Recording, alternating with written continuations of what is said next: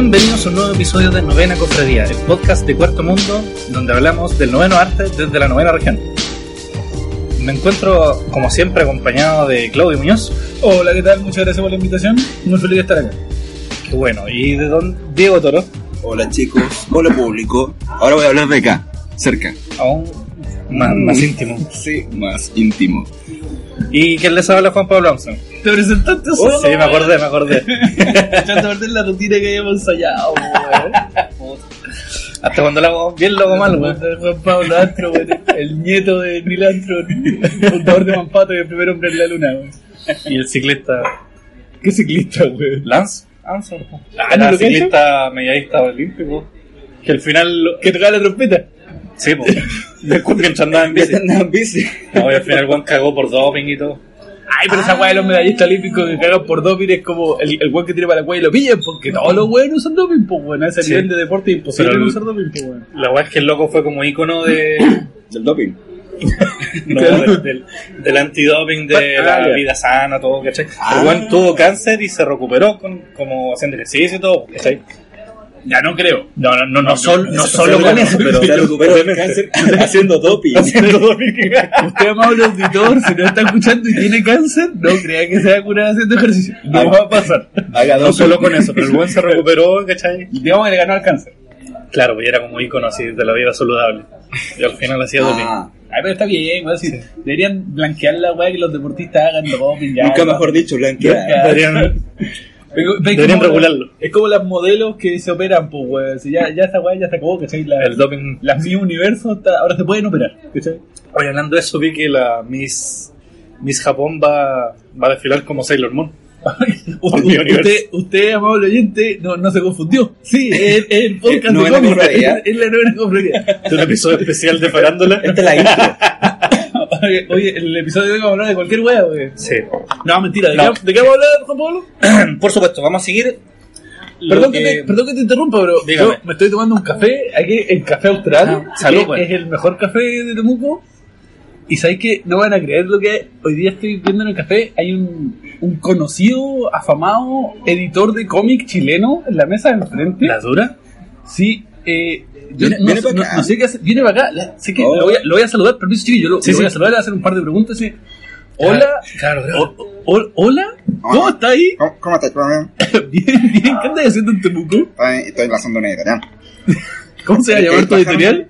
Se llama eh, Legendaria Ediciones. ¿Cómo se llama? Legendaria Ediciones. Legendaria Ediciones. Oye, qué buena, ya, Qué buen nombre. Oye, yo estoy grabando un podcast con los chiquillos, te dejo. Si quería otro día, nos entrevistamos.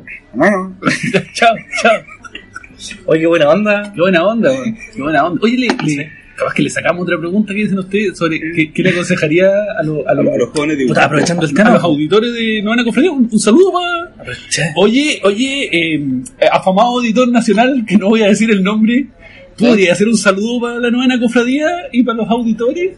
Un saludo a todos los, a, to- a todos los dibujantes de, de- que, o- que están escuchando el programa y, y compren mi cómic. ¿Queréis trabajar en mi cómic? ¿Pagáis? ¿Sí? Bueno, eso sería todo. Muchas gracias. Muchas gracias. Vamos a continuar con el podcast.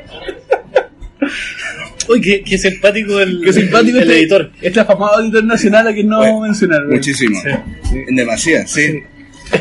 En fin. Qué buena. Bueno, vamos a... Continuamos. Continuamos con el episodio. Eh, continuando el tema del episodio anterior, que es cómo trabajar para el extranjero. Y no morir en el intento. Claro, y no morir en el intento. Entonces, continuando, habíamos quedado en suspenso. Es como viajar a un mundo paralelo, esa weá. ¿Ya? ¿Ya? El otro lado del espejo. Oye, eh, Quedamos en suspenso ¿cómo conseguir en clientes? cómo conseguir clientes. ¿Qué te parece, Juan Pablo? ¿Hacemos un repaso del, del podcast pasado o mandamos a la auditoría a, que, a escuchar el podcast pasado? No, era chucha. Mira, para hacerla bien cortita, voy a leer los puntos que, Buena. que tuvimos en el episodio anterior. Esa me gusta. Partimos hablando de cómo trabajar en el extranjero en las modalidades de Work for Hire y comisiones versus los proyectos. Después pasamos a cómo desarrollarse uno, dibujante, como producto. Eh, hablábamos de que era muy importante saber dibujar y saber dibujar cómics. Ah, Entiéndase la narrativa gráfica cuadro a cuadro. También hablamos de cómo construir un portafolio online, que, son las cosas importantes en ese aspecto. También hablamos sobre mantener la calidad de dibujo a través de, la- de distintas páginas y cumplir con los plazos, que es muy importante para poder venderte como dibujante. Y también hablamos de la presencia en las redes sociales. Todo eso, amable oyente, hoy que ando buena onda con los oyentes hoy día, los he tratado de amables muchas veces. Todo eso, nosotros fuimos dando datos y tips y, y consejos punto por punto, así que si, si usted llegó por- a, a este podcast por casualidad, escuche el capítulo anterior porque no se va a arrepentir. Sí. No Eh, sí, es muy importante escuchar el episodio anterior porque ahí ahondamos en todo lo que recién dijimos. Y ahora vamos a continuar desde donde nos quedamos en el último, que fue dónde y cómo buscar clientes. Entonces, entrando a, en Al área, materia, al área chica. al área chica, señor Diego, Ya. ¿Usted qué, qué tiene para decirnos? Yo antes de que tú empieces el podcast, Diego Toro, ¿Cómo se llama el, ¿qué cosas? el personaje ficticio? El editor. Álvaro. Alvarito. Alvarito. Ah, Claro, le estábamos explicando a Alvarito. No, pero antes, antes de, de empezar a dar consejo y todo eso, quiero, Quiero mandar la mierda a la jerarquía. quiero, hablar, quiero de otra wea. No, porque quiero hablar de otra wea, no. No, no, pero es una wea importante, chiquillos, me, van a- me, me van a dar la razón. Y se van a sumar. Vamos a ver. Lo que pasa es que como, como los, los podcasts ya están saliendo al aire, estamos teniendo eh, radio escucha o auditores, no sé cómo llamarlo. Y sabéis que nos están comentando, un poquito, pero nos están comentando. Ya. Y eh, Chris Fattori, Ah, ya lo de, ubico. lo- de los hermanos Fattori, sí, yo también lo ubico, a él, pero no nos conocemos en persona. Ross. Yo he visto su pega y él, eh, y él ha estado opinando en YouTube y hace unos comentarios súper sesudos y, y de verdad como que se toma su tiempo, escucha los podcasts. ¿Ya? Y es. No, no estoy hablando en serio, pues no voy a decir nada. Estaba esperando Estoy esperando la especialidad. No, no, no. Sí. Le quiero dar las gracias Chris, porque yo he visto su pega, él es un muy buen dibujante. Y. Fernando, o sea, perdón, eh, Juan Pablo está con churrete, güey. El- y le quiero dar las gracias y mandar un saludo grande porque de verdad es un tipo que es un gran dibujante y se eh, escucha los podcasts, se nota que los escucha porque comenta en base a las estupideces que nosotros decimos. Y yo me siento súper honrado y halagado, weón. Eh, y además ustedes dos no se meten nunca a YouTube Bueno, a contestar eh, un comentario, weón. Bueno, yo para qué te voy a mentir, no. Ah, y otro más, otro más, Martín Brash, que siempre es el primero en comentar en YouTube. Es insultarte. E insultarme. Sí. ¿Qué pasa? Un clásico. Me, me parece Oye, pero, adecuado. eh, Siempre salomónico. hablando de, de los No. hermanos eh, Factory, porque aparte un apellido italiano, eh, son grandes gente activa del mundillo del cómic. Sí, Siempre- tiene una cacharrada de cómics publicados, weón. Siempre están haciendo cosas, incluso para el día del cómic, eh, armar una actividad, un lanzamiento de su... Ellos son de Valparaíso, si no me. Sí, de- son de Valparaíso. ¿Sí. Sí, Ya. sí. los- Sí, de van a hacer una al, actividad en al San hermano lo conocí allá. Van a hacer una actividad en San Antonio. en- Lo hicieron. Me van a. No, pues la van a hacer. Sí, ¿Cuál? este viernes. No, pues, sí, No, esto, pues ya ya hicieron. esto fue el Ah, viernes pasado. ya. Ah, bueno, es que. Estamos, esta- estamos- estamos en el pasado. Pero en el futuro. En este momento. Entonces días del Ustedes escuchando, pasado. claro, ya, ya pasó. Eh, la tienda que me van a arreglar porque no me acuerdo bien el nombre, pero me parece que era el Calabozo del Dragón, Creo, creo que sí, creo que sí. donde mostraron Claro. eh, un, un preview de su, de su Claro. cómic La Plaga Volumen 2. Buena. Sí, entonces son gente que yo creo que podía, y estaría bueno recomendar eh, que la gente visite la, las redes sociales de los chiquillos. No es difícil encontrarlos No, porque lo buscáis por Fatori Brother, weón, en Villa Sí. Fatori con dos T lo Sí, piden al sí, y son uno, de sus gente muy cómics- activa. uno de sus cómics icónicos es La Plaga Sí. y el otro sería Vampiro en el Puerto. Ah, sí. Ya buscan esa, con esas palabras clave y los pillan cagados. Sí. Bueno, ahora te doy la razón. Sí, tenías razón de, de ¿Viste hablar que era una, de- que era una interrupción atingente, weón? Ahora sigue interrumpiendo a Menos Juan. Pablo. no, pero ahora estás hablando tú, pues, weón. Sí, no, ahora tú. No, ya, eh, verdad. A ver, explícale a Alvarito, nuestro querido Alvarito. ¿Cómo buscar pega? Sí, ¿cómo y dónde? A ver, igual lo hablamos un poquito la semana pasada, pero eh, lo podemos profundizar. Que primero, el tema de DeviantArt. Ya lo tratamos en todo caso. eh, No, pero, eh, yo creo que nos tenemos que ir al, al, al punto clave de cómo y dónde, así con manzanas, ¿cachai? porque sabemos que Álvaro es medio hueona. Mira, yo, ¿te parece si tengo una, una pequeña lista de, de lugares donde publicar avisos? Desplégate. ¿Te parece si nombramos uno por uno y los vamos comentando? ¿Te digo? tu programa. Es mi podcast. Tu po- podcast. Perdón, podcast. Mi, Podcast. mi, mi podcast. En, en, en este podcast yo hago lo que yo quiero. Nah, qué fome, la verdad, la veo. lo estáis haciendo. No, mira, yo quiero explicar que hay, como yo lo veo, básicamente dos formas de, de buscar cliente o, o ya de conseguir proyectos. La primera es poner tú un aviso en donde tú ofreces tus servicios como dibujante y el, el posible cliente ve este aviso y te contacta. Ese aviso es súper simple, tiene que tener una muestra de tu trabajo, el valor por página y qué, está, y qué es lo que así. Básicamente las amarillas de... Eso de siempre le explico a la Es, gente. claro, es que todo, todo lo que vamos a hablar sobre buscar clientes son las amarillas, pero a lo Sí. que voy es que una forma es cuando tú pones el aviso ofreciendo tu, tu trabajo como dibujante ¿Ya? y la otra forma es cuando el guionista o el editor pone un aviso buscando un guionista, perdón, buscando un dibujante Ah. y tú lo contestas.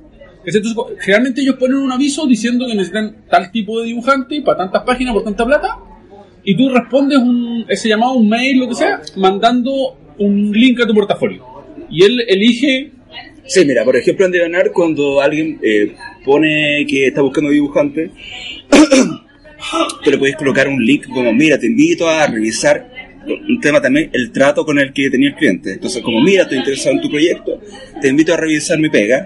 O en en la misma contestación tú le podías añadir, añadir ciertas páginas. No, no lo llenéis con páginas en DeviantArt, con... No porque pongáis más imágenes va a haber más, incluso lo va a haber un poco como falta de respeto. Entonces coloca unas 4 o 5 imágenes a lo más y dile que si está interesado te puede contactar a un mail. Y que sean imágenes atingentes, bueno, si está buscando un dibujante de terror, no le mandéis páginas También. cartoon, ¿cachai? Claro. Sí. Ahora, otra cosa.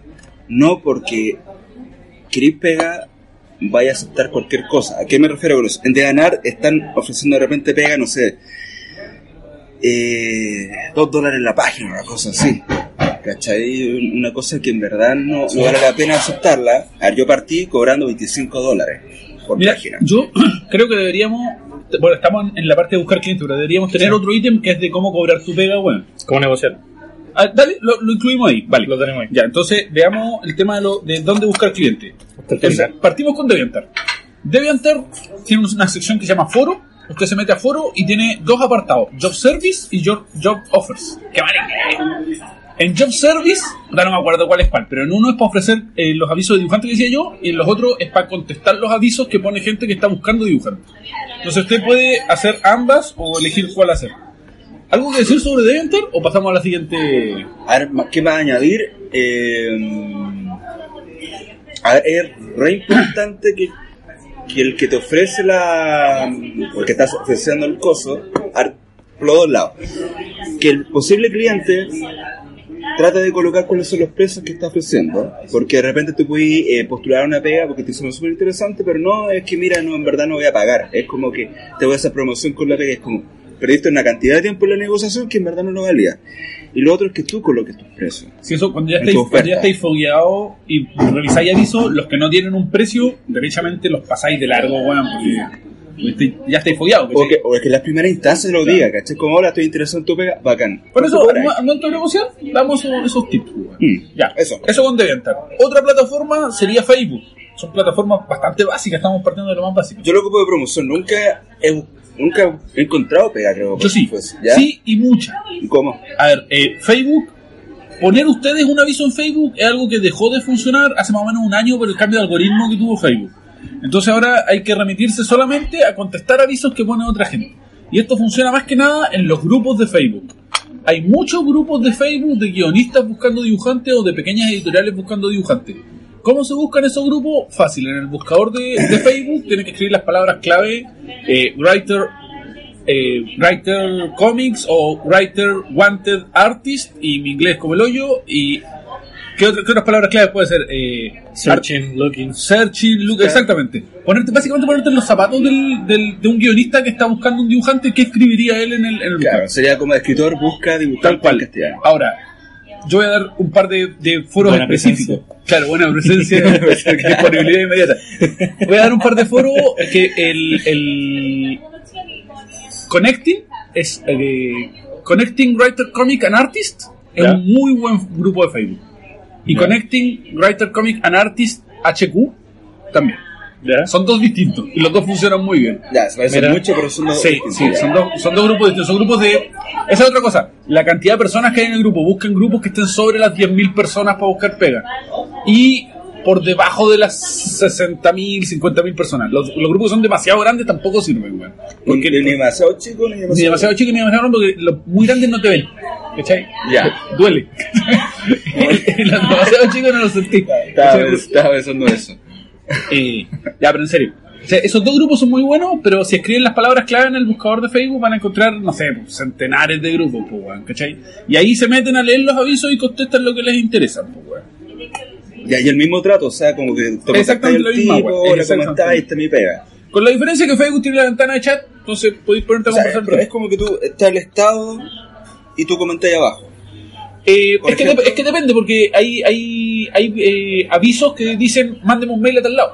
Ah, perfecto. ya. Entonces lo que hago yo, por ejemplo, es mandarle un mensaje privado, como el- digamos la, la política por defecto, es mandarle un mensaje privado al, al cliente que está buscando dibujante. ¿eh? Un mensaje que dice, oye, leí tu aviso, me interesa trabajar contigo, esta es mi pega, un link de mi portafolio, y qué sé yo. Y después, en la publicación que él hizo en el grupo, le escribo ahí, eh, Te envié te envío un mensaje privado, ¿cachai? saludos. Una cosa así. Ya. Entonces, eh, así te aseguráis que el tipo lo vio. De más, po. Uy, claro, porque además le, le deben llegar tantos mensajes. Absolutamente, que claro, se pierde. claro. Estamos hablando de que generalmente cuando alguien pone un, un aviso, tanto en DeviantArt como en Facebook en las otras plataformas que vamos a ver, Sí. llegan alrededor de mil dibujantes buscando trabajo. Ese es como el número normal. Sí, bueno, mira, el- un- uno de los proyectos que estoy trabajando todavía, el cliente tuvo que seleccionar a 100 personas. De esas 100 personas después tuvo que seleccionar, creo que es 40. De esas 40 fue a 8, después 5, y de esas 5 después me eligió a mí. Para que, uno Buena. tenga, para que uno tenga una idea de del nivel de competencia. Claro. Bueno, esa, esa No lo digo para de bacán, No, no, lo, no, lo pero- soy, pero Pero esa, esa es una hueá que hay que tener en cuenta. Cuando uno contesta un aviso, tiene que tener en cuenta que hay otros 999 hueones contestando el mismo aviso y buscando la misma pega. O sea, tenéis muchas más posibilidades de no agarrar la pega. ¿Cachai? Y entonces hay que hacerse la idea de que cada día aviso que contestí, lo más probable es que te conteste uno para decirte que no le interesa. ¿Cachai? Claro. Y de cada 10 hueones que te contestan, te va a contestar uno para decirle que sí le Y por eso es importante también poner algo si- sintético, no ponerle, porque hay gente que coloca el currículum entero, no Sí, sé cómo lo haces tú. la chucha. no, yo hago lo más corto posible, lo más breve posible. Pero es como, ¿cómo le puedo interesar en, en poco tiempo al, al posible Sí. cliente? Claro. Con dos, no imágenes potentes y este es mi mail. Corta, claro. Si no, yo mando un link al portafolio, al portafolio lo más directo posible. Si es un cómic de ciencia ficción, le mando páginas de ciencia Sí. ficción. Porque hay gente que le coloca el currículum vitae, ¿cachai? Y Es, que, es que no lo va a leer, no lo va a leer, está revisando, Exacto. está revisando mil portafolios, no lo va a leer, ¿cachai? Sí. El tipo quiere ver las páginas si le sirven o no. Claro, Y entonces ahí- hay que pensar en la inmediatez. Sí, claro, sí. y ahí, si le interesa tu pega, va a cachar que... Y ahí empieza la conversación, y ahí tratáis de venderte, ¿cachai? Claro. Bueno, y ahí vamos a hablar de la negociación por un ratito más. O sea, de- básicamente hay que tirar el anzuelo y esperar a que Absolutamente, pique. absolutamente. Entonces, sigamos repasando otra, otras plataformas. ¿Te parece? ¿Te parece? Ya. Sí. Llevamos Facebook y DeviantArt. Otra, yo diría, es, es muy vieja, pero todavía funciona, se llama Digital Webbing. ¿Ya? Ah, ya. Se escribe tal cual, webbing, dos B larga, eh, punto com. Es también un foro, desde la época de los foros, Viejísimo. viejísimo. Viejísimo. Ahí empecé trabajando yo hace, no sé, como el 2002. Y Ah, mira. Sí, mi, mi- mi primer- mi primera pega la encontré ahí. Comic Porn, por cierto. Eh, estoy muy orgulloso. Ah, me desvié, weón, puta, descarrilo tan fácilmente, weón. Ahora estoy pensando en ese cómic, weón, sí. Eh, no precisamente llorando, weón. En fin. El- Qué terrible, weón. Claro, me va a odiar, me va a odiar más gente, weón. punto. Eh, bueno, el punto que Digital Webbing tiene también dos foros que son eh, los Paid Job, que son trabajos pagados, y los co- Collaboration Job. Entonces, obviamente, si usted lo que quiere es que le paguen por su pega, metas al Paid Job y ahí solo se contestan avisos. Ahí uno no pone avisos. Sí. Y funciona la misma dinámica. Tipo pone aviso, uno contesta, etc. Y ahí tú puedes ver cuánta gente le ha respondido el tipo. Entonces, por eso yo sé que son alrededor de mil personas, siempre. Bueno, 940 o 1100, o- siempre son alrededor de mil personas. Una pregunta. Por ejemplo, tú llegáis a un aviso y veis que ya tiene, no sé, mil, mil comentarios. ¿Lo dejáis No, pasar? No, contesto igual. Igual. Lo, lo dejo pasar cuando el aviso es de hace más de dos semanas. Ya. ¿Cachai? Entonces cuando yo estoy buscando pega, me meto todos los días a Digital Web. Eso hay que decirlo, Digital Web ahora es un poco más lento que las otras plataformas. De repente te metí dos, tres, cuatro días y no hay nada nuevo. Claro, Entonces, eh, eh, un aviso a la semana, una cosa así. Ya. Quedó medio añejo. el- Sí, entonces, pero, pero todavía funciona. Y todavía Ya. hay tipos que ofrecen 100 dólares por página, ¿cachai? Ah, mira. Sí. Oye, Una cosa que se me olvidó preguntarte del, del, del Facebook, la calidad de los clientes. Porque en, de, en Diagonal bajó caleta. No, no, es que en Facebook se va viendo de todo. ¿Cachai? Ya. Pero depende del grupo el que tú te metáis. Por eso yo recomendaba el, el Connecting Artist, Connecting Writer and Artist. ¿Ya? Eh, porque ahí es un, es un foro en serio. Es un foro en serio, es un foro gringo, perdón, eh, estadounidense, en donde los tipos de verdad quieren hacer los cómics para después venderlos, ¿cachai? Ya sea para una editorial o para ellos mismos imprimirlo en imprenta digital y venderlo como lo mismo que hacemos acá, ¿cachai? Y ellos tienen súper claro el tema de que al dibujante hay que pagarle.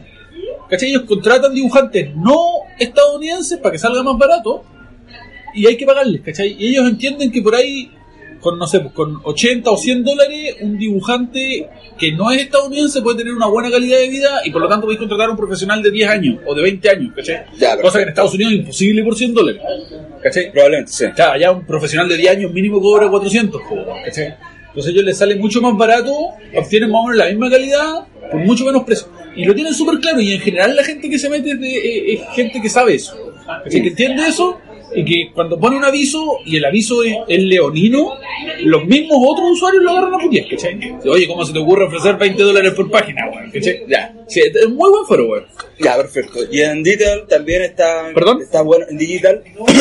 Perdón. Sí, ahí es un poco más salvaje, hay gente que no ofrece nada, pero también como están diferenciados los foros, el Digital Web tenéis el Page Job y el co- Collaboration Job, ¿cachai? Entonces, el... el Que no está de más explicar con el colabora- colaborativo. Póngale, no, explique. ¿Cachai? Colaborativo que yo nunca lo he hecho para afuera. No sé tú. No, yo tampoco. ¿Cachai? Pero por lo que yo entiendo es básicamente que podemos hacer un trabajo juntos donde somos coautores con el tipo que está ofreciendo el posible proyecto y que de haber lucas nos repartimos las lucas de man- la misma manera de manera equitativa perdón y que eh, básicamente es por el tema de las ganas no por un tema de Sí, es que igual de lucas hay un poco de sueño de, de que vamos a vender el cómic y vamos a ganar plata.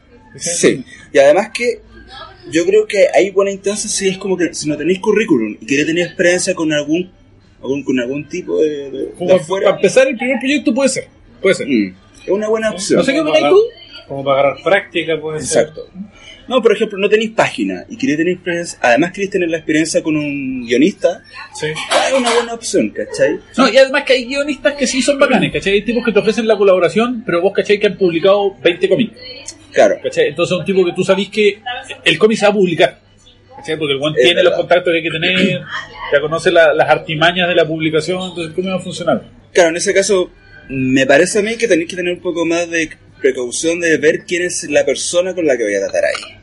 Pero es una buena opción. Sí, no hay sí. que descartarla. Sobre todo si estáis empezando. ¿Seguimos? Sí, otra- otra plataforma? Yo diría concept art. Concept Art.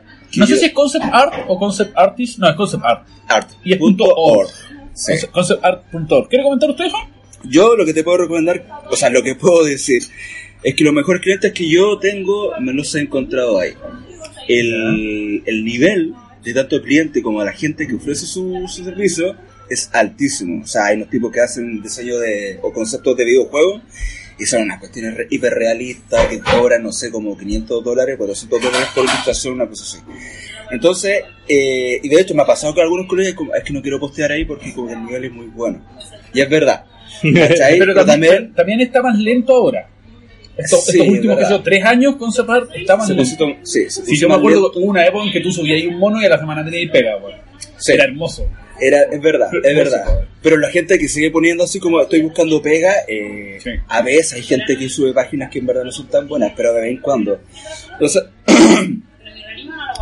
igual es que tenés caradura para poner eh, tu publicación ahí, ¿cachai? Yo Pero- tengo una teoría, weón. Si, es que si tu nivel no es. Si tú eres autocrítico y te das cuenta de realmente en qué nivel está ahí, y el de al lado es mejor que tú y cobra 100 dólares, puta cobra 80, po, weón. ¿Cachai? Para ser competitivo, weón. Sí. Entonces, si el tipo que te está buscando lo que quiere es calidad, no te va a contratar a ti. Pero si el tipo que, te- que está buscando lo que quiere es un precio económico y un trabajo hecho, sí te va a contratar a ti. ¿cachai? O probablemente la- las lucas que le alcance, le alcance para pagar. Claro, le gusta, le gusta, le gusta. Yo creo que a mí me ha pasado con un proyecto en específico que el cliente en verdad quería otro dibujante. Claro, y con bueno. razón. Yo sé quién, a quién estaba buscando, de hecho. A Madureira. Ah. Buen maricón. De, de hecho, era, de hecho era parecido. ¿eh? De hecho, la pega es muy parecida. Era un español, que no va a decir. Que no. Saludos acá. El doc. Pero la cosa es que, claro, quizás el tipo le dijo que no y por un tema de presupuesto no le daba para pagar a él Sí. y bueno, me lo pusieron a mí. Yo con, con gusto lo hice todo el tema. Pero a veces los clientes no les dan las lucas para pagar Sí. a él. Y te ven una buena opción. Esto es como, esto es un libro de mercado. ¿verdad? Pero es que está bien, pues, así funciona el mundo Claro, también. pues. Sí. estáis haciendo un pulso con, Absolutamente. con el mercado. Yo estoy súper de Y está bueno, está bueno decirlo para que la gente también dimensione cómo funciona esta cosa, ¿cachai? O sea que, Claro, pero Concept Art a mí me parece una buena opción. Es verdad que ya no somos como antes, pero eh, Ah, y ahí en Concept Art siempre es, tú pones el anuncio. Ya. ¿cachai? Ahí, dentro de Concept Art hay otra plataforma que está fuera del foro que se llama Jobs.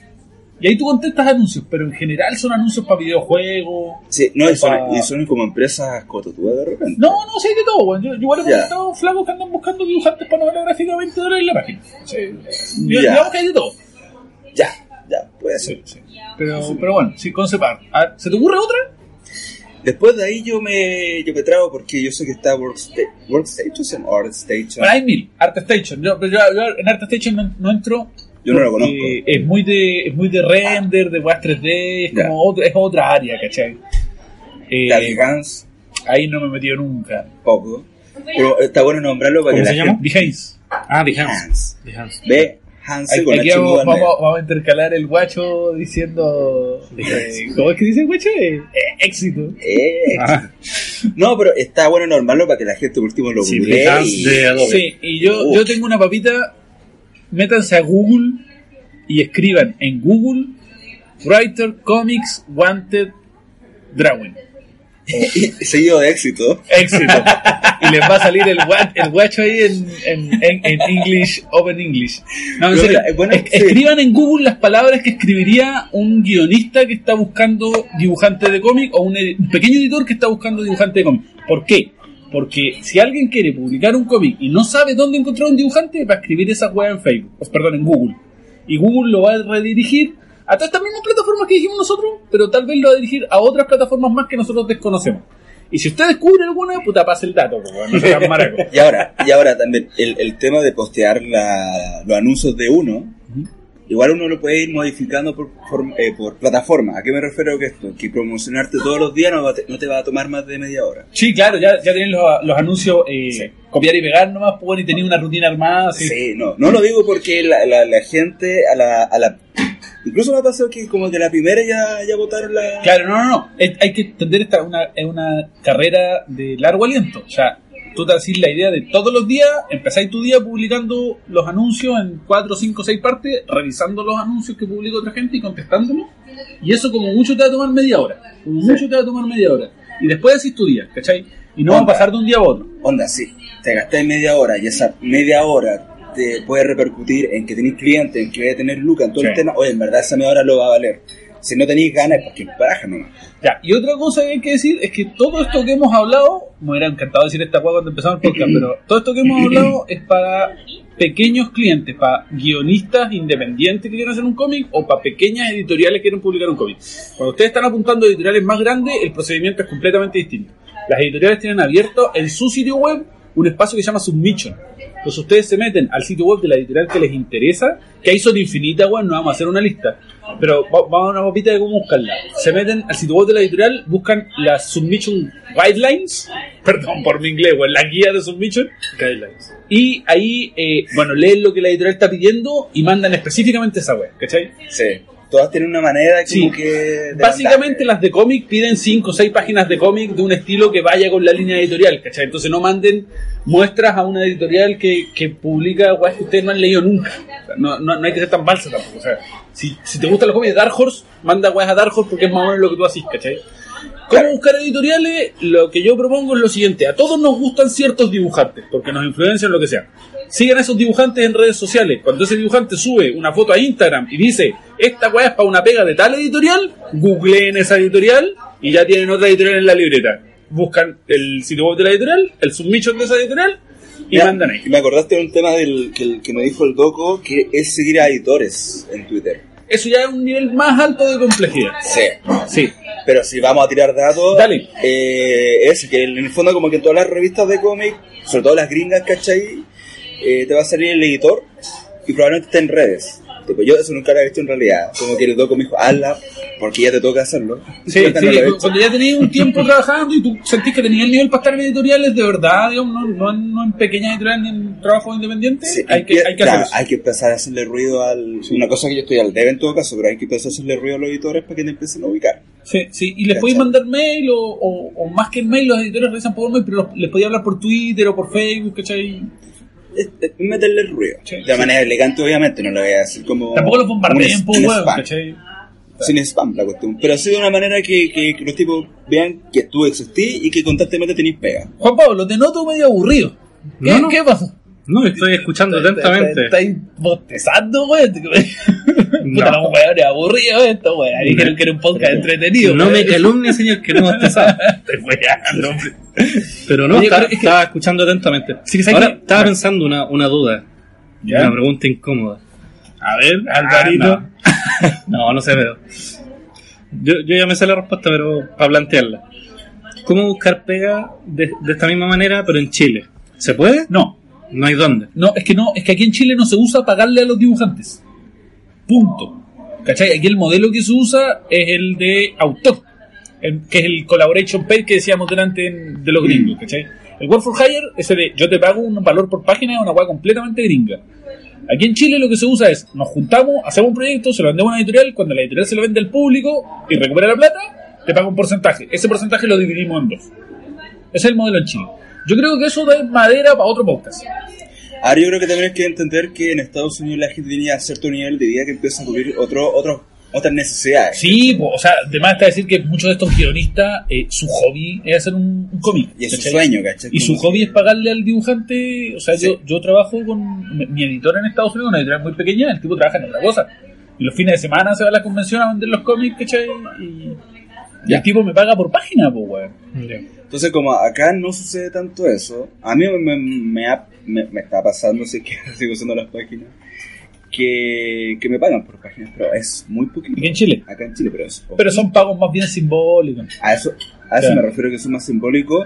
O incluso O sea, con- llegar a armarte, el- un sueldo para vivir de eso. es- No, no. O sea, aparte, parte del querido au- auditor y Alvarito, que esa guay todavía no se puede hacer acá.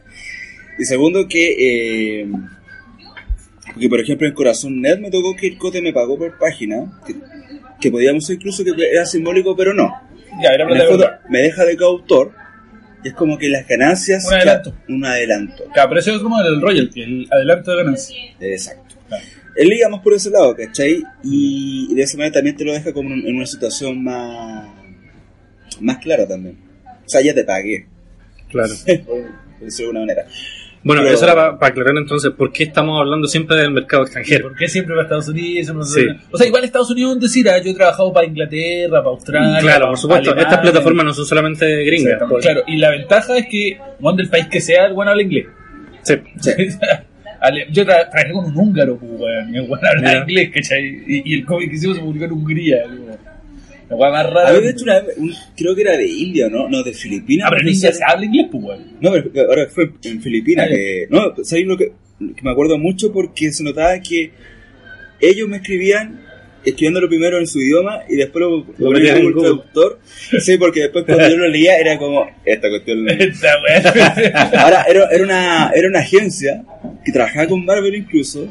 Y los locos me dijeron en que... Filipinas hay un nivel increíble, ojo, Hay muchos artistas los locos, filipinos. Los locos les reventó la cabeza cuando le dije que yo cobraba 100 dólares por página. Me dijeron, no, nosotros a lo más te podemos cobrar, o sea, pagar 20. Es que ese es, la otra, ese es el otro problema de Filipinas, pues.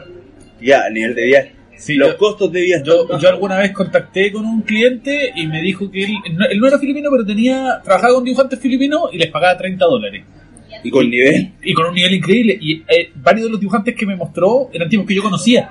Entonces les, les escribí a preguntarle, oye, ¿de verdad tú cobráis 30 dólares? Y sí, pues, es lo que cobran. Sí. No, y de hecho el tipo me dijo, última oferta, 35. Claro. A nadie más le ofrezco esto. ¿Cachai? Fue como, compadre, buena onda, pero es que en verdad hay clientes, se pagan los centos, o sea, Pero se picaron, de hecho, como que metieron la choreada al final. se fue puteando. Bueno, Y se alejó. es parte de la negociación. Además, pues. Sí, eso bueno, eh, Pero- igual corresponde a la, otra- a la otra parte de la sección, pero claro. Sí. Oye, pero yo Bueno, se me fue. creo que con eso estamos con las plataformas en donde buscar Sí, clientes. no ¿cachai? tienen Hay una rutina. ninguna más. Bueno, entonces, para recapitular, eh, nombramos eh, Facebook, Dale. DeviantArt, eh, Workstation, no, No, Digital Webbing Digital Webbing, y Concept Art. Concept Art, De pasada, entonces, esa ArtStation, Behance. de pasadita, sí. Sí. Sí, pero básicamente, editores por- básicamente por esas redes. cuatro, esas cuatro, pero Sí. son por dos, porque tú ponías el aviso y, y contestáis el aviso. Claro. Y acá en Chile, eh, Por decirlo de alguna manera, si quieres generar contacto con la gente, bueno, es literalmente generar contacto, o sea, mantenerte en redes, estar en contacto con Claro, los- conocer gente directamente que trabaje en el guionistas, ambiente. todo. Bueno, y otro dato, weón, que no es menor, que este podcast en general lo van a escuchar gente de acá de Chile, weón. Acá en Chile somos todos buena onda, weón. O sea que hasta el Flynn es buena onda, weón. Aunque si- no si- se note. Si, si, si, tú le, si tú le escribías a algún dibujante y le decís, oye, weón, estoy buscando pega, ¿me podéis dar un dato? Nadie se va a cagar con los datos, weón. Nadie se va a cagar con la... A mí por lo menos nunca me ha pasado de alguien que me diga, no, sabes que no te puedo decir esa weón. No, ¿cachai? No, nunca. Es muy difícil que pase. a mí me y eso yo soy un pesado culiado, ¿cachai? Así que si es alguien simpático el que escribe a preguntar... Bueno, a mí me pasó que cuando yo partí, igual hubo gente que fue, me va a cagar con Nombre y apellido, señor. Nombre y apellido. No, no lo voy a dar. Ah, muy bien. No lo voy a dar. Pero, Pero eh, te cagaste con ese dato, weón. Tú lo sabes que estás escuchando este podcast, ¿lo sabes? Que te carguen la conciencia. Pero, eh, por lo mismo, cuando la gente me contacta, cuando Caro me contacta, todo el tema se gustó totalmente buena onda. Y si toda la información que le puedo dar, se la, lo puedo hacer, feliz. Sí, Y, y para eso son estos podcasts. También. De- de hecho, De- este y de, y de hecho, es como, ¿sabes qué? Eh, en vez de responderte, escucha, Álvaro. Muy- eh, Alvarito, Alvarito, vamos a agarrar el tiempo y te mando los links. café en. No, es que fuera weón, es harto. Sí. es- a mí me pasa varias veces a la semana, weón. No sé si me, me ¿dónde lo han dicho ustedes dos. Ustedes dos lo han contado eso. Hay muchos sí. Alvaritos dando Claro, hay muchos. Alvaritos. Entonces, bueno, re- ya recapitulamos lo- las plataformas y recuerden eh, ser constantes, Sí. hacerlo ojalá todos los días o dos veces o cada dos días, Es estar siempre revisando Sí. Y, y, y tener paciencia. Y hacerse güero chancho. Sí, Hacerse güero chancho porque muchas veces vaya a no, no te va a contestar nadie. Sí, va a pasar una semana y no te va a contestar Claro, nadie. especialmente si estáis, si estáis empezando. Claro, y- Hay que tener eh, y, conciencia de ac- eso. y acordarse de mi máxima que yo comentaba la semana pasada, y es que lo más probable es que tu trabajo sea como el hoyo, que es una weá que uno tiene que asumir al tiro. Yo no sé si lo dije en el programa pasado, pero también el tema es que si no tenéis pega, te la inventáis. Sí. Y esa pega que te inventáis es, ya, ¿qué tipo de pega me gustaría que los clientes me pidieran? Ya, tal cosa, ¿cachai? No sé, Plate Chaser, que ya está haciendo unos, unos monitos. Eh, entonces, el, el, el tema es, ya, ¿qué tipo de pega? Si no me, no me están contactando, ¿qué tipo de pega me gustaría que me pidieran? Y eso empezáis a subir. Y yo, cara de palo, decía que esa pega me la estaban pidiendo los clientes. Como Neil Gaiman. ¿Cómo? Neil Gaiman hacía lo mismo.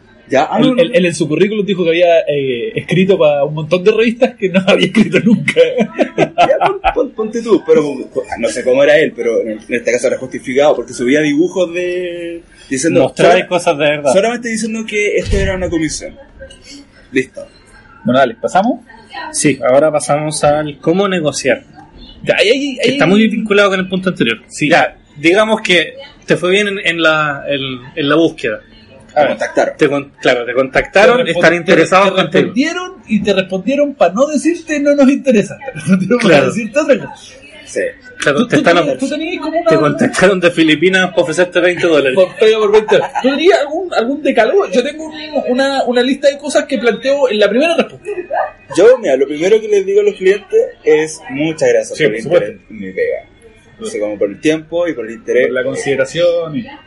Eso es fundamental, puede ser que sea como muy protocolar, pero en verdad que, que el cliente sepa de que, de que, que el tiempo que está invertido, el interés y todo el tema, como que se agradece. Igual esos son buenos modales que Alvarito no tiene. Pues, es que no está de más decirlo. Alvarito aprende... si Yo lo mandé a ducharse la semana pasada, pues bueno, así que... que veáis, ¿no? Entonces no está de más decir ese tipo de cosas, ¿cachai? Sí. Entonces, eh, lo segundo es dejarle claro el tema de los costos que uno tiene. Sí, para mí es fundamental esa weá porque si no estáis media hora hablando o de repente un día entero conversando para que el guante diga, no, yo pago 20 dólares, ¿cachai? Entonces, para mí, como la primera weá que yo le digo es flaco, yo cobro tanto por página. ¿Te interesa o eso está bien contigo? Ah, mira, en serio. Y además que los cabros siempre como están partiendo como que es la primera pega o las primeras pegas como que no quieren perder al cliente. Sí, bueno, esa weá es una tontería. Entonces, no le quieren, no le quieren decir el precio, por ejemplo. Esa weá es una tontería, hay que decir el precio al tiro. Porque Sí, si, ahora, si al ojo. tipo no le interesa, tampoco le hacéis perder su tiempo, ¿cachai? Exacto, y de hecho es lo que le preocupa en el fondo es la forma de cómo le decir. ¿Te parece bien si acordamos al tiro el tema de los costos porque mis costos son tantos? ¿Te parece bien? Sí, yo hago una pregunta, sí. Eh, Mis, co- mis costos tal, ¿tú estás bien con eso? Si él me dice no y quiere negociar, bueno, va a depender de mi condición específica de esa semana, ¿cachai? Si estoy apurado plata puedo negociar y si estoy sobrado pega, no. Pero tú le puedes decir, como para evitar malos entendidos, para evitar malos rollos, ¿te parece bien que hablemos de los temas de costos? Porque mis costos son tantos. Y eso tú se lo puedes decir dejando claro que es para evitar malentendido y evitar eh, gastar el tiempo al otro. Sí, hay una Claro. weá que es bueno decir en este, en este punto. Aquí en Chile tenemos la costumbre de no decir que no, o si entendemos que decirle que no a alguien es de mala educación. Puedes esconderle. Claro, entonces cuando tú te vayas a juntar con alguien, le decís, oye, nos podemos juntar, y tú no tenés ganas, en general inventáis una mentira. No, tengo cosas que hacer, o no puedo, o lo que sea. Es muy difícil que alguien diga, no, flaco, sabes que realmente no me interesa juntarme contigo. Esa honestidad, que a nosotros nos parece mala educación, los gringos la valoran mucho. Son más Sí, pragmáticos. a ellos les encanta que si a ti no te interesa, se lo digáis al tiro para no seguir perdiendo el tiempo contigo, ¿cachai? Entonces hay que aprender a negociar con eso en la cabeza. Entonces, tú- si, si a ti no te interesa un trabajo porque pagan poco, lo primero que tenés que preguntar es cuánto pagan, ¿cachai? Entonces, por ahí para camuflar la pregunta, podéis meter cuatro o cinco preguntas juntas. ¿Y cuántas páginas son? ¿Cuál es el deadline? ¿Cuánto pagan por página? ¿Las páginas son a color? ¿Cachai? ¿Cómo se va a Ojo, publicar? ojo, que lo que estáis nombrando no es, no, lo, lo estáis diciendo la base, pero es súper importante. Son preguntas importantes. claro. Es- el es deadline que- es súper importante. Es que si la cosa está tomando forma es, bueno, si necesitáis lápices o tintas, esto obviamente lo- puede que haya un cliente que te pida los sí, lápices. sí, sí. Eh, Y que te ofrezca menos plata. También. Y el tema de los deadlines, cuántas páginas son, cuánta es la prisa para avanzar con el proyecto. Sí. Son cosas que son bien importantes comentar al principio. Lo que tú dices, el tema de los precios, porque también acá en, en- Chile también el tema de, de hablar de precios Es mal visto. da, da miedo porque en el fondo si yo lanzo, no sé, eh, te digo que yo cobro 30, por tirar un número, ¿no? Claro, uno que tiene en la cabeza que va a venir otro guamba a cobrar 25 y se va a quedar con la pega. Tampoco funciona así para la gringa. O el tipo se va a aprovechar y te va a decir, ah, no, es que yo cobro, eh, pago Claro, 20. y pago 20, claro. No, no es así. No es así. A mí me han dicho al revés. Me han dicho, oye, págame 80. Y me dice, mira, te pago 90 si lo haces con ganas. ¿Cachai? el, el- el último cliente con el que estoy trabajando me dijo, dale, te pago 80, pero cuando completé un número te doy un bono de 20 dólares extra por cada página. Para asegurarse que yo completara el número. ¿Cachai? Aquí en Chile lo normal sería, si no completé el número, me- no te pago las últimas tres páginas. ¿Cachai? No- son formas de pensar distintas que uno tiene que tener en cuenta la En el, cliente quiere saber que estás dispuesto, mediante tantas lucas, a hacer lo que él espera de ti. Y aquí yo pondría lo que dije que íbamos a hablar delante, que yo creo que uno tiene que tener clara su tarifa por página antes de publicar un aviso, antes de negociar, antes de nada. Uno tiene que tener clara su tari- tarifa por página desde la perspectiva propia, sin preguntarle nada a nadie más. Entonces tú decidí, Alvarito, cuánto vale tu página. Tú decidí eso, ¿cachai? Yo no te puedo decir cuánto vale tu página, te puedo decir cuánto vale la mía. Pero básicamente la forma de cobrar que yo tengo es una página, un día de trabajo. Un día de trabajo significa que yo trabajo 22 días al mes y quiero ganar X. En mi caso es como mínimo un millón de pesos. Ese es mi sueldo. Ah. Entonces, para ganar un millón de pesos, yo necesito cobrar 50 lucas por página. Son matemáticas, hijo. ¿Cachai? Trabajáis 20 días al mes, trabajáis 20 días al mes, así una página por día. La página tiene que valer 50 ¿Cachai lucas que uno millonario cuando ya eh, gana arriba de un millón? Sí.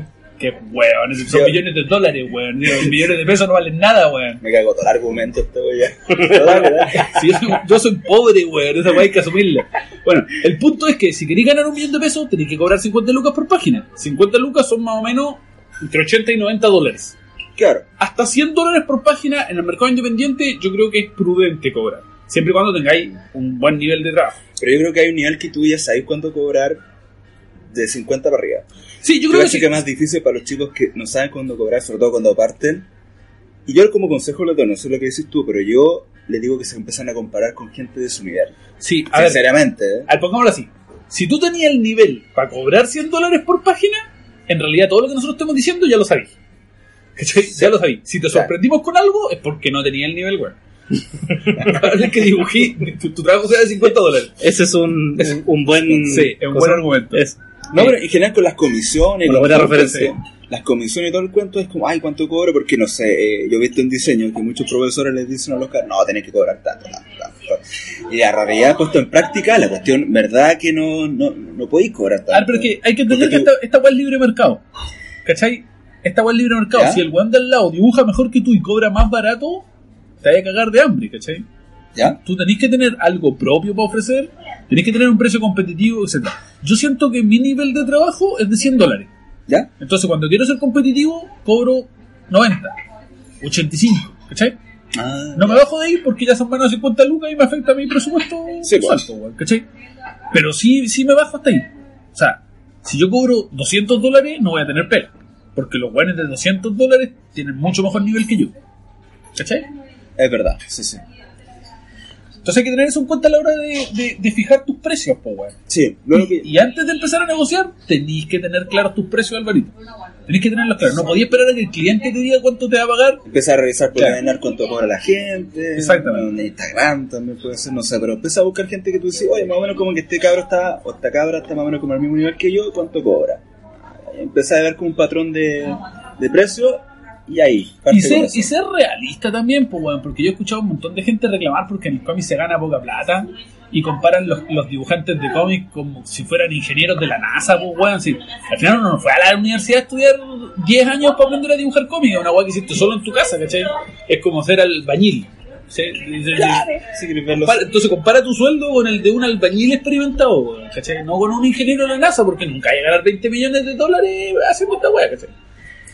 O la forma Bueno. de ganarlo es otra, eh. Bueno, es que claro, ahí, ahí pasamos a otro tema que Sí, hay que sí. tener con el estilo de vida y que creo que alguna vez vamos a hablarlo como un programa. Yo creo que da para otros podcasts, pero si tú estás empezando y querías atacar a estos clientes pequeños de los que hablamos nosotros, creo que una barrera, hay una barrera imaginaria en torno a los 100 dólares por página, weón. Es muy difícil salirse de ahí.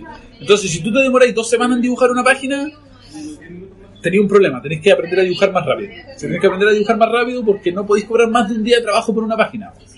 Claro, y parte de la calidad que tú puedes ofrecer en el momento. Sí. Que es algo que tú- a lo que te referís cuando casi me sale el mismo. Bueno. Pero me.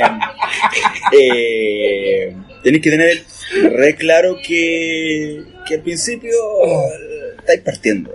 Ya, otro truco importante para negociar con los clientes es el pago. Uno tiene que asegurarse En ese de que mismo, te paguen. ese mismo mail, que es como de los primeros mails, no, que no tenga que pasar del tercero, si no hay un problema, eh, es dejar claro los métodos de pago, yo digo, o las formas de pago. Sí, y hay hartos trucos que podemos... El más, podemos el más hacer. clásico es 50% antes, 50% después. Sí, igual es complejo, es complejo ese porque hay gringos que se achican. También hay gringos a los que se los han cagado con plata, ¿cachai? Entonces, si tú vas a hacer, no sé, 100 páginas, pedir 50% por adelantado, igual es un poco cara rota. Hay gringos que aceptan, hay gringos que te lo ofrecen. Pero yo uso otro método que es págame cada tres páginas. Ya. Págame cada tres páginas y las primeras tres por adelantado. ¿Cachai? Entonces, el tipo te paga las primeras tres páginas por adelantado y ahí recién empecé a hacer los diseños de personajes. Ahí recién empecé a mover el lápiz. Porque también me ha pasado de que págame cada tres páginas y, claro, para hacer las primeras tres páginas tenéis que hacer todos los diseños de personaje antes. Entonces, estáis dos semanas haciendo diseño de personaje y el tipo dice, no, sabéis que no vamos a hacer nada al proyecto. Y no te debe nada, pues, weón. Si las primeras tres páginas no las hiciste, pues, weón. ¿Cachai? Ah, eso no es que va a pasar.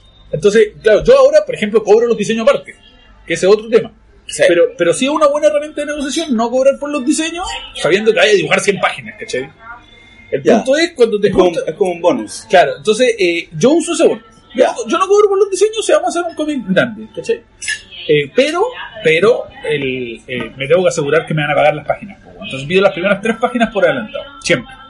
Y cobro cada tres páginas, o cada dos páginas. Y esta es súper importante. No hay ninguna razón, ninguna, para que te digan que no. Ninguna. Ninguna razón válida.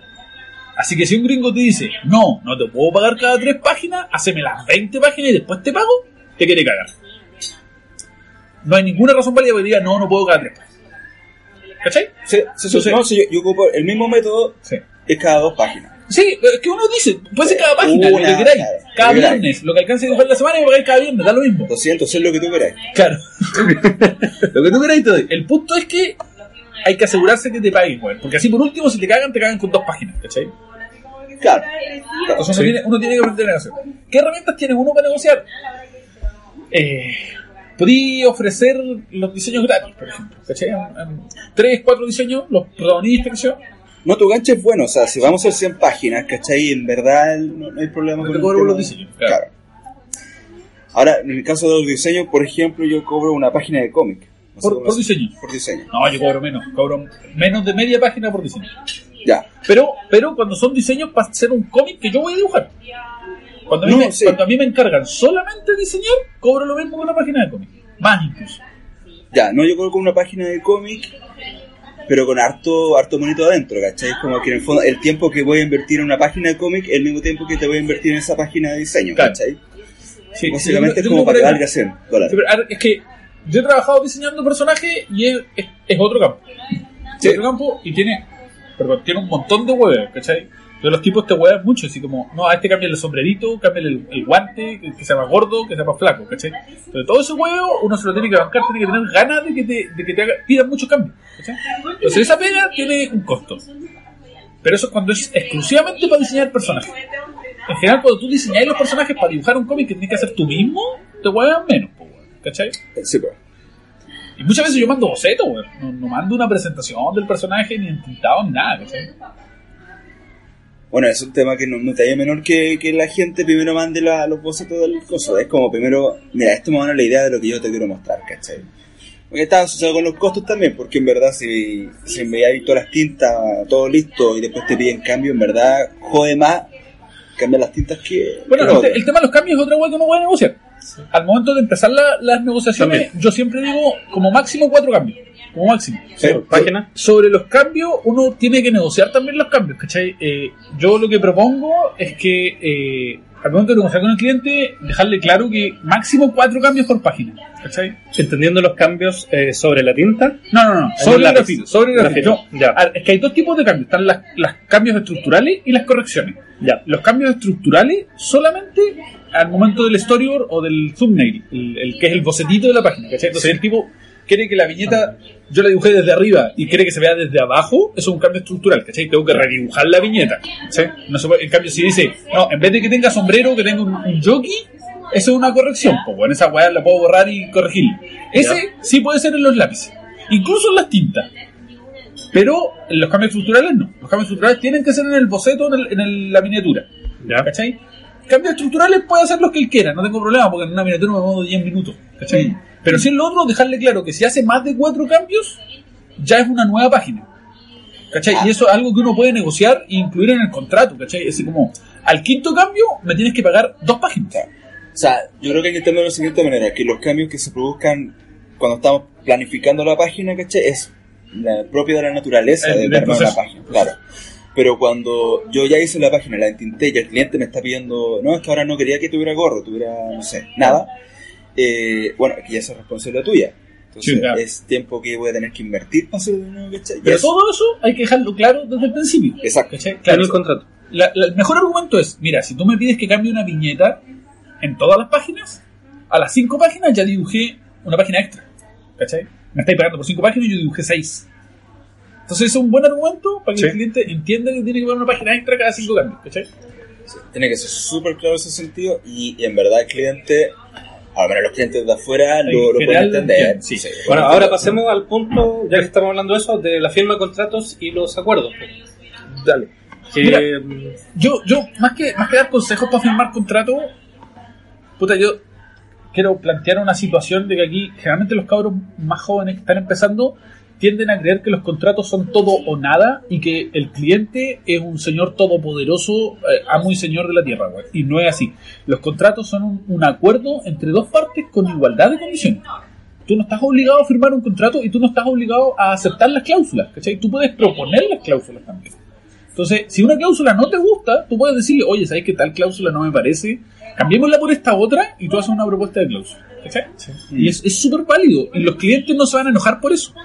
Pero esto a todo orden de cosas. O sea, cuando tú negocias con una editorial gigante, también puedes negociar las cláusulas, güey. Yo he escuchado gente, o sea, a Mankind o el Pan, cuando lo que hicieron la pega en DC, güey dijo que pidió más plata y le dieron más plata. ¿Cachai? A, a ese nivel. ¿Me entendí? Entonces, es que, es que de verdad, es que de verdad uno tiende a creer ¿Se que, la- que uno tiende a creer que las editoriales te ofrecen un contrato y o lo aceptáis o te vais para la casa. Y no es Sí. así, weón. ¿Cachai? Uno puede. mucha película. Claro, en muchas películas. Los editores no son señores malvados que están sentados en un trono, weón. Están, están ofreciendo lo que a ellos les conviene nomás, pues, weón. ¿Cachai? Y, tú, y uno puede hacer lo mismo. Exactamente, exactamente. Claro, mira, yo en Sí. el caso de, lo- de los cómics, eh, que son más indie, a nivel indie, ¿cachai? Como que en verdad el tema, yo puedo entender que en el fondo, generalmente me ofrecen ser coautor del proyecto, pero cuando no, tampoco no me complica. A mí lo que sí me complica, que de hecho siempre lo, lo hablo cuando estamos en el tema de contrato, es que los originales son míos. Sí. El uso de imágenes pero, es del es- cliente. pero eso ya, ya es muy difícil que alguien te, te pida los originales. Y si alguien No. te pide los originales, se está pasando de listo. ¿Por qué? Los originales son de la autoría. Pero está más dejarlo claro Sí, al cliente sí, sí. el hecho de que los originales son míos, ¿por qué? Porque yo los originales los vendo. Sí, po. y que cuando tú los vendes, el cliente no recibe nada. Y eso Él- tiene- pero la el uso de la imagen a nivel comercial Sí, sí, son sí, de él. Absolutamente, sí. Y uno tiene que tener derecho a exhibir las imágenes en el portafolio. Esa otra weá que uno tiene. Bueno, podemos hacer un podcast entero de contratos, ¿ah? Porque de verdad hay muchas cláusulas Estaría, que. estaría sí, bien bueno, ¿eh? Estaría bien bueno. Bueno, hay un montón de cláusulas que se vienen a la mente, tanto en los cómics de autor, para negociar con editoriales, como en los cómics de eh, trabajo por encargo, para negociar con clientes. Sí. Porque de verdad, se me ocurren ahora al tiro 40 cláusulas que dar consejo, weón. Dejémoslo para otro podcast. Sí, para otro. Estimado oyente, vamos a hacer otro podcast sobre contrato y firma de contrato. Sí. Tal vez no al tiro, pero. Con el abogado Claudio Muñoz. Pero de, de momento yo le aconsejo entender que los contratos no son una imposición, son un acuerdo. Entienda esta weá antes de ponerse a llorar por el contrato. Alvarito, ¿escuchaste? Alvarito. Marillito. Sí. Eh, Ah, ¿Qué otro punto uno...? señor director, ¿en qué estamos? Mira, yo Para no hacerle caso. Para no hacerle caso. me estaba acordando que Don Diego tiró la, la- el punto del- en el episodio anterior de trabajar con agencias. ¿Te gustaría abordarlo brevemente? O da para otro podcast. O para otro podcast también. Chuta, no sé bajo qué punto lo dije, pero que en verdad hay muchas Es como otra forma de, de- de entrar al mercado. Estaba curado. Esos tiempos estaba mal. Pero, sigo pero, estando. pero sabes que sí, trabajar con agente igual es un tema. No, con agencias. Pero es que es lo mismo. Bueno, es, es un tema bien gordito, weón. Yo soy sincero, nunca he trabajado con una gente. Yo a lo más conozco a una gente direct- casi directamente, pero más allá, lo que te podría decir no, no, no es mucho, la verdad. Mira, yo tampoco he trabajado, pero entiendo el modelo. Podríamos comentarlo desde la ignorancia. Desde afuera, desde Sí. la teoría. Sí, desde la teoría, pues, weón. O desde lo que nosotros estaríamos dispuestos a haciendo reunión de pauta en vivo. Sí, no, pero hay, una- hay una cosa que yo creo que genera mucho, mucho, mucho roce y es que entenderlo, es que va a haber alguien que va a buscar pega por ti. Claro, Como va a buscar pega por ti, se tiene que quedar con una parte de la se ganancia. tiene que quedar. Y esa es como que la mayor parte que hay gente que no lo entiende. No, pero eh, es que, como Dale, si el tipo, porque le pasó a Gabriel Rodríguez, por ejemplo, de que la agencia no le estaba funcionando a tal punto incluso le quedó pidiendo plata. Entonces, al final, tomó contacto de Gabriel con IW y, y al final ya es una relación de, de más de 10 años, ¿cachai? Pero si la persona te funciona bien, constantemente te ofrece pega y la cosa funciona, yo creo que es lógico que esa persona tenga que ganar plata Sí. a partir de tu trabajo. Porque el tipo invirtió la pega, o sea, invirtió el tiempo Sí. que tú te ahorraste. Bueno, eh, yo creo que yo creo que de verdad el tema de las agencias da para hablar harto, weón. Da, da Sí. para invitado también, que alguien Da, sepa de da- verdad. da para invitado y... Sí. sí. Sí. Bueno, Eh, entonces pasamos al, al tema más, más fome, puede ser. Que Más- son. todavía más fome. Más fome que esto. Aquí ¿Cuál? entramos en, en temas, podríamos decir, legales. La iniciación de actividades, Mercantiles. boletas, los bancos. El- De verdad es el fome, ¿eh? Lo voy a dejar, lo voy a pasar. Etcétera. No, No, no, no. yo si quiero por lo menos hacer una reflexión, no, no voy a... Brevemente al menos. No voy- yo no, no pretendo dar un tutorial de cómo hacer iniciación de actividad, güey, pasa hasta el servicio de impuesto interno y el canal de YouTube del servicio de impuesto No, interno. por supuesto. ¿Cachai? Pero sí, Pero hay que hacerlo. si hacen una reflexión sobre eso, uno tiene que tener iniciación de actividades, tiene que dar boletas de honorario, cuando uno trabaja para un cliente en el extranjero se da boleta de honorario eh, electrónica y el, el servicio de impuesto interno te, te otorga un RUT, que es como para cualquier eh, residente del extranjero, es ese Es mismo un genérico para afuera. Claro, es un genérico. Entonces uno tiene que dar la boleta de honorario. Y toda esa weá hay que hacerla. Primero porque es ilegal no hacerlo. Segundo, porque la plata que te retiene, en- que en teoría son tus, tus impuestos, en realidad te la devuelven en la operación renta. Hay veces que está amenazando un nuevo proyecto que no te la van a devolver, porque, eh, eh, pero igual, si no te la devuelven es para tu AFP y tu salud, ¿cachai? Y más allá de todo eso, tú me decís, no, pero es que ese 10% que gasto en, en- en las imposiciones me sirve. Bueno, sí, pero en el largo plazo uno en la vida real necesita eh, incurrir en gastos que, que no podéis soportar solo, ¿cachai? Como por ejemplo comprarte una casa. Y para comprarte una casa o un auto tenés que pedir un crédito en el banco y el banco te pide eh, tener en regla tus imposiciones, tus rentas, etcétera. ¿Cachai? Entonces es una hueá que hay que hacer por un montón de razones. La que dijimos, iniciación de actividades, boleta de honorario, ¿qué era el otro? Banco. hay que tener una cuenta bancaria hoy en día si usted es chileno o incluso si reside en Chile con su con solo hecho de tener root puede hacer una cuenta bancaria en el Banco Estado que es una súper buena cuenta es La muy barata cuenta root. cuenta root cobra muy poco de comisiones etcétera así que eh, debería tener una porque además le facilita la vida enormemente y lo otro era PayPal PayPal es un sistema, no creo que nadie no sepa lo que es PayPal, pero PayPal es un, un sistema de transferencia de dinero desde el extranjero de cualquier país del mundo, o casi cualquier país del mundo, y se puede asociar directamente con tu cuenta root. Eso significa que cualquier persona en cualquier parte te puede pagar a través de PayPal. Ahora esto se hace a través de un tercero que es multicaja. En Chile, para transformar Sí, la plata de PayPal a peso chileno, se hace a través de multicaja. Sí. Todo esta todo cobra. ¿cachai? PayPal te cobra más o menos entre un 3 y un 6% de la transacción, dependiendo de la transacción, con weas que no tengo idea qué son, a pesar de que uso PayPal hace como 10 años. Eh, multicaja te cobra 10 dólares por cada giro y un 2%. Porque por cada dólar que tú sacas te pagan 98 centavos. Entonces es, es harta plata. Pero siempre todo, todas las comisiones que te cobran, todas las weas que necesitas para sacar tu plata, siempre es menos de un 10%. Entonces se soluciona súper fácil cobrando un 10% más de lo que cobráis por página, ¿cachai? Y además, con todo eso, todavía es mucho más barato de como era hace 10 años antes de que existiera Sí. PayPal, que había Ahora- que tener una cuenta internacional que costaba como 100 lucas la Yo lo único que lamento es que eh, Multicaja se demora 5 días en, en aceptar el pago. Sí. Salvo eso, el He servicio, leído varias veces. Pero, salvo pero, eso, pero sigue siendo... salvo eso, Sí. es un buen servicio que cobra los justos. Sí. Yo encuentro que Sí. cobra los justos. Ahora, hoy en día también existe Match, que se supone que es como una visa Ah, de, sí. Del BCI. Ya. sí. No sé cómo funciona ¿Cómo- pa- cómo- no para la- pagos extranjeros, no pero. Me parece yo creo que puede ser una, opción- una opción Bueno, hay, Sí, hay, mucha- opción- hay muchas formas, o sea, también está AFEX, también está Western Union, Sí. ¿cachai? Pero, por ejemplo, a mí me estuvieron pagando Western Union y Western Union te cobra el 10% de comisión. Mm, claro, y el, desde y el- Estados y el Unidos. pago relativamente está pronto, ¿cachai? No, está al tiro, al minuto. Sí. Ahora, el tema es que tenés que gastarte el tiempo en ir al lugar. Claro. Western Union tenés que estar ahí. Entonces, es un, la tema, agencia a sí. sacar el dinero. un tema que te, te toma tiempo. Antiguamente existía Zoom, o X-O-O-M, y, y eso lo tenías como a las dos horas, por ejemplo, ¿cachai? Pero, Pero igual el PayPal se ve como lo- estandarizado. ¿cachai? Es como Sí, lo, normal es que casi todos los clientes tengan ver, PayPal. yo no sé cómo decir tú, yo vengo de la época en que tenías que venderle dólares a tipos que, También hice eso que por consejo tuyo. Porque no había otra. Sí, no había otra. No había otra. Bueno, la otra era tener una cuenta bancaria internacional. Claro. ¿Cachai? Que yo ahora tengo una, pero en esa época no tenía. No, será súper difícil Sí, antes. Ahora, ya. entonces ahora, Caro. Claro, porque ahora la Mastercard cobra 15 lucas al año. Una weá, ¿cachai? Pero antes te cobraba weón, 60, ¿cachai? Y tenía que tener un ingreso eh, alto, weón, que yo Sí. no tenía cómo acreditar en esa época. po. no era más difícil. Entonces ahora con multicaja con- y con la cuenta root y con PayPal, puedes asociarlo de manera legal. Sí. Ahora, digo, pongámoslo así. Todas estas son weas fome, pero de las que usted se tiene que preocupar, más allá de que vayamos a hacer un tutorial no de cómo hacerlo, puede buscar en YouTube Oiga, cómo hacer la cuenta con- Alvarito y toda la gente que está escuchando, está todo en castellano ahora. PayPal está en castellano, la cuenta van No, pero igual si ya, ya establecimos que si no sabía inglés, antes de estudiar inglés y después... No, no, no, es que también llega, me llega gente como reclamando, ay, que la cuestión es... Bueno, especialmente cuando habláis de plata, como que. Ah, no, no, es que Uno necesita, claro, los términos técnicos... Ahora, claro. ahora me acordé, cuando el tema tenías que eh, asociar la tarjeta, la cuenta root con, con PayPal, Sí. es que, ay, que el tema es muy largo, que ah, está, está en inglés. No, no está en inglés. Que hay gente no que me pone en puros peros y al final no lo hace. ¿Eh, Alvarito? Alvarito. Alvarito, puta, sí, Bueno, pero es por que- eso está Alvarito. La Y otra, es casi- la otra posibilidad es que venga el gringo a pagarte a tu casa, po. O sea, ¿cachai? Esa weá no va a pasar, po. Entonces hay que entender que uno tiene que jugar con las reglas que están, po. Sí. Y el Eso trámite es es súper corto.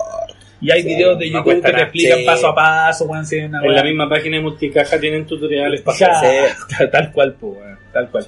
Sí, que eso es, como la parte más fome, pero la es necesaria. Pero es necesario. Claramente. Bueno, si no, es que si no lo así, Claro. Como, como te pagan. Claro. ¿Qué más tenemos en la cuenta? Bueno, y para finalizar, el... tenemos lo que se llama postventa. Esa weá es súper importante. ¿Querías hablar tú de la postventa o refieres? Ahora habla tú. Ah, mira. Lo que pasa es que No cacho que te refieres con de- después de un tiempo a, a hacerle cariñito a los clientes después de que terminó la pega. Mm, Tú entregaste, entregaste la última página y muchas gracias, me encantó, el tipo te pagó y nos vemos. Después de eso viene toda la labor de postventa. ¿Ya? ¿Cachai? Que después de un tiempo, o sea, yo he dicho varias veces, yo más de 10 años en esta web, yo consigo más, consigo más pega de clientes con los que ya he trabajado que buscando clientes nuevos. Entonces, me conviene estar bien con esos clientes, ¿cachai? Entonces, por ejemplo, weas de postventa súper básicas, ¿cachai? Eh, tener al tipo de amigo en Facebook y saludarlo por el cumpleaños.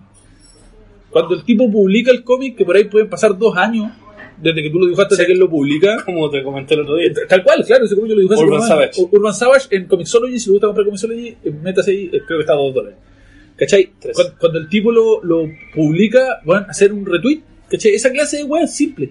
Eh, yo, bueno, yo voy un poquito más allá, yo dibujo una weá para Navidad, igual que los niños de básica, y les mando una tarjeta dibujada por mí en, en- en Navidad, ¿cachai? Ah, o en la, en la, claro. Happy Holiday, porque no sabéis si los gringos son cristianos o no, pueden Sí. ser judíos, ¿cachai?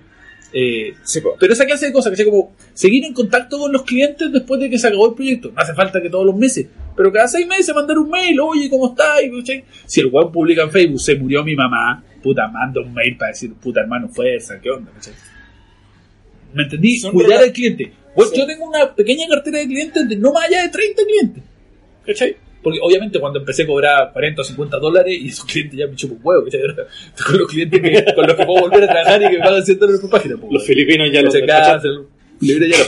Los buenos de Medio Oriente ya no. ¿Cachai? Y la, la weá es que eh, a esos eh, 30 o 40 clientes, cada vez que estoy sin pega, les mando un mail. Oye, te quiero saludar y comentarte que estoy desocupado por si querías hacer otro proyecto, qué sé yo. ¿Cachai? Estoy buscando proyectos Sí. por si acaso. Por si acaso. ¿Cachai? Muchas veces estos clientes son tipos que no es que quieran solo hacer un cómic, son tipos que hacen cómics constantemente. ¿Cachai? Y los venden en convenciones y cosas así. Entonces, siempre están buscando nuevos dibujantes y como que le- les da cosa volverte a contactar. ¿Cachai? Por web. Entonces, cuando tú le ofrecís que estás desocupado y que estás buscando un proyecto, dices, puta, date. ¿Cachai? O pienso en algo para ti. Entonces, tener ese, ese listado de clientes es súper útil en el largo plazo. Cuidar al cliente, básicamente. Y cuidar al cliente. Ahora, esto yo creo que se puede asimilar a- a- al hecho que si fui a una tienda, me atendieron bien, Voy a volver. voy a volver. es Absolutamente. como eso. Absolutamente. Entonces, es- incluso si el cliente viene a la tienda y no va a comprar nada, Sí, Y lo pasé bien. sí, tal Por cual. ejemplo, en el café austral. el café va a estar, por ejemplo. El delicioso café austral. Oye, mira, el afamado editor nacional todavía está ahí. ¿Lo saludamos de nuevo? Ya, anda, anda, anda. Oye, todavía estoy tomando tu café. Aquí, aquí me, me, me tomo unos cafés lentos, muy lentos. ¿Algo que decir a la nueva cofradía? Que es importante mm, pagarle a los dibujantes. muchas gracias, muchas gracias. Bueno, volvemos. La sabiduría de la experiencia. Oye, estamos. Cerramos el tema. Por algo lo dije. Eh, sí, ¿Alguna reflexión al final, joven? ¿Usted que estuvo todo el rato escuchando? Yo, Alvarito. de, de parte de Alvarito. O, o coméntale algo a Alvarito. pues. O decirle algo a él. Eh, no, yo creo que, bueno, con dos episodios ya de haber quedado más que claro la- los lineamientos básicos para poder entrar al- en el terreno de, de cómo trabajar para el extranjero y no morir en el intento, como decía. Sí, no, yo creo que fue completísimo. Sí, sí, hasta, la lata harto rato. Sí, ahora, por supuesto, obviamente, si es que aún le quedan dudas, no duden en comentarlo. Coméntalo en Nos YouTube, dejen- sí. coméntalo en YouTube donde eh, Juan Pablo y Diego Toro no se meten a comentar, coméntalo ahí, luego probable que yo lo responda. Bueno, pues si ya respondiste tú, ¿por qué lo voy a hacer yo? Ahora hay que decirlo, Claudia, aparte que se que que habla todo el rato en el programa, tiene vocación de profe. Tiene vocación de explicarte las Sí, cosas, de sí, decirte, sí, "Ah, está- Este, es el momento del podcast de los manoseados entre nosotros. Sí, Muchas sí, el gracias. weón estaba chocho ahí hablándole. Muchas gracias, Diego. ¿Y tú, Juan Pablo? ¿Y yo qué? eh, responde en YouTube. Ah, pues. ¿Y vos también? Oye, chiquillos, si, no- si nos están escuchando, denle like No, pero- a la campanita. Sí, no, no, pero como, como decía, si todavía les quedan dudas, eh, nos escriben nomás, pues, Sí. y de repente si es que se arman muchas, podemos hacer un, un tercer episodio donde Para, abordemos respo- algunos para responder temas. preguntas. Claro. Para los albaritos. O, no sé, pues si son un par las podemos responder en el episodio siguiente al principio. Súper bien, súper bien. Así que, con confianza, para eso hicimos los episodios. Eh, escríbanos, no hay ningún Da problema. la confianza del contacto. Claro.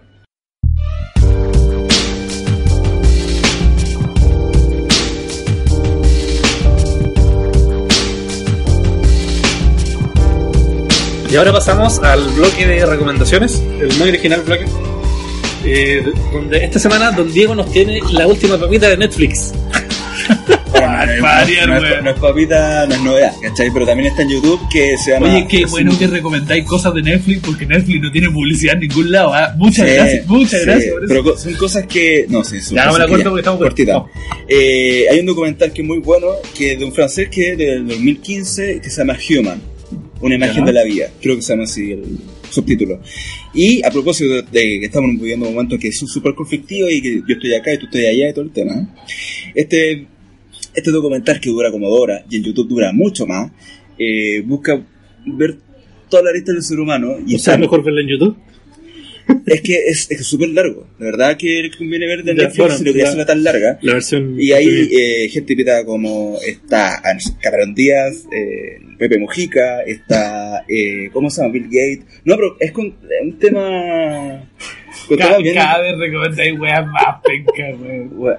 No, yo de verdad hay que verla porque, y sobre todo porque hay momentos en que entrevistan a un padre y a un, a un padre palestino y a un padre eh, israelita que perdieron a su hijo en, un autobús súper brígida. Y cómo ellos, a través de ellos, tú puedes entender que, que ellos piden paz. No, son cosas bien brígidas, las que trata el, el tema de inmigración, de hambruna, de un montón de cosas. Claro, que puede ser que un día a lo mejor te, te, te genera sospecha. Pero, de verdad, es muy buen documental. Eso. Mira, para re- reflexionar sobre lo humano de cada uno. ¿Sí? Bueno, y ahora pasamos a cosas más triviales. Vamos a Señor, hablar de cómics. ahora los cómics. Señor Claudio. Ya, ¿qué yo eh, voy rapidito porque estamos apurados. Traje un cómic muy bueno, es increíble. Yo este se lo recomendaba a todos mis alumnos de manera obligatoria. Buscaminas. Se llama Busca Vidas. Ah, ya. Busca Vidas de, no sé cómo se pronuncia, sorry, Christophe Davich, Davich eh, francés.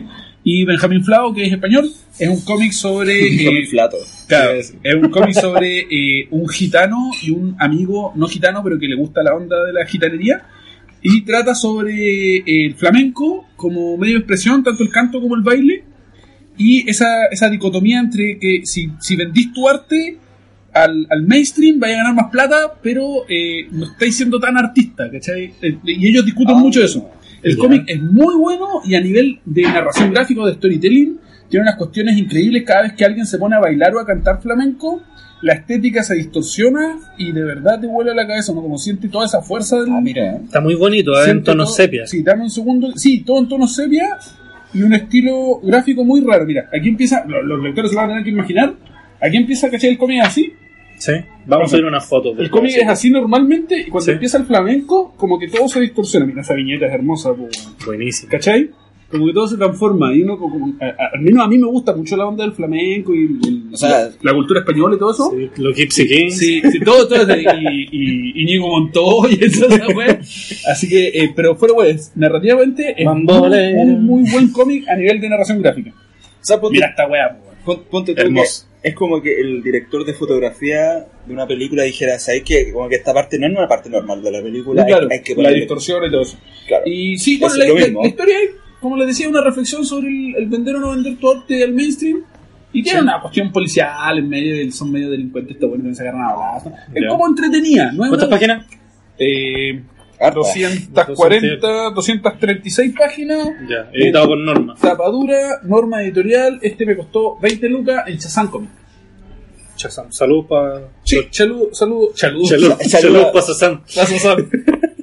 Saludos a Choyos. Bueno, y yo aprovechando que mañana.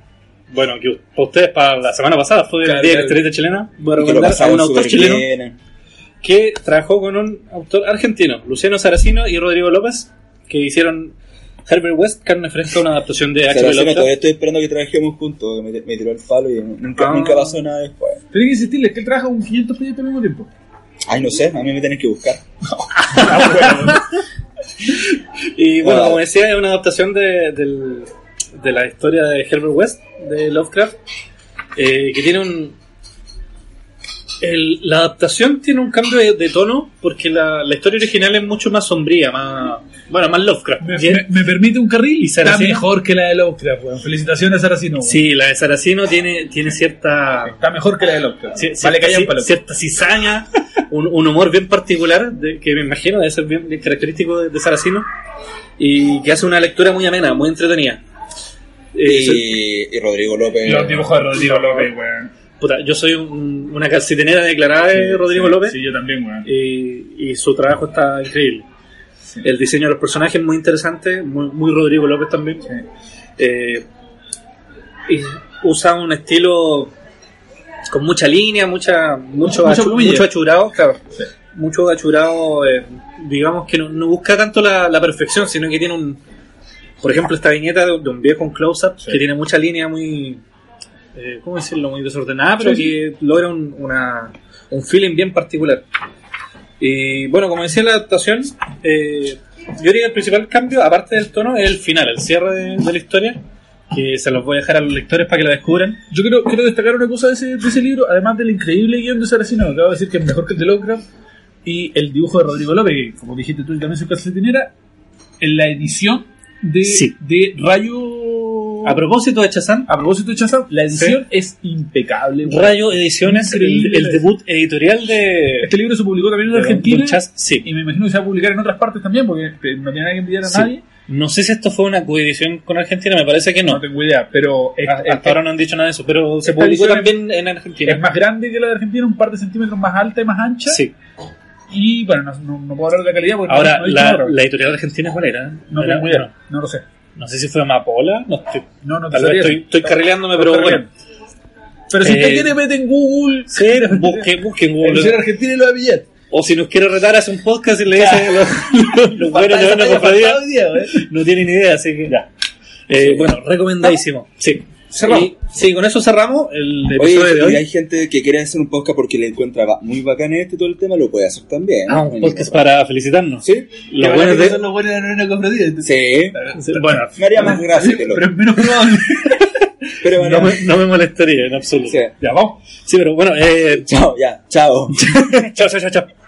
No, muchas gracias por escucharnos. Nos escuchamos en el próximo episodio. Sí, señor. Y dele clic a la campanilla y a todas esas weas. Claro, smash that like a la campanilla. Hágale, claro, hágale comentario, like, suscríbase al canal y todas esas weas. Comparta, retweet, En- Facebook. En, en, Insta- ¿en cuántas Instagram. weas está esto? En, En todas partes. Está en En iBooks, Spotify, está, en- está en Spotify. está como en Cá- 500. Cáchate esa, una- no, ni en otro podcast. O sea, que somos de- pioneros. No era Sí, po. pionero Sí, podcast weón. Spotify. Cuarto Mundo, pionero, con los dos programas que tenemos, el de Radio de Mente y este. Ya vamos, weón, vamos. Chao. Show.